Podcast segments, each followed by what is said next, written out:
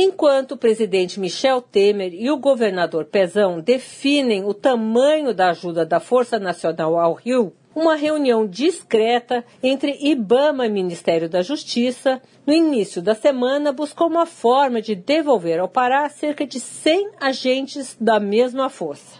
Eles foram tirados em julho do ano passado do Pará do Estado. Para quê? Para fazer a segurança da Olimpíada no Rio e até agora ninguém os devolveu para a floresta. Desde então, cresceu a violência entre índios e madeireiros. Vale registrar aqui que ontem liberou-se mais 800 homens para trabalhar na cidade carioca, que realmente precisa. Mas o cobertor, assim, começa a ficar curto e vai faltar gente em outras regiões. Sônia Raci, direto da fonte, para a Rádio Eldorado.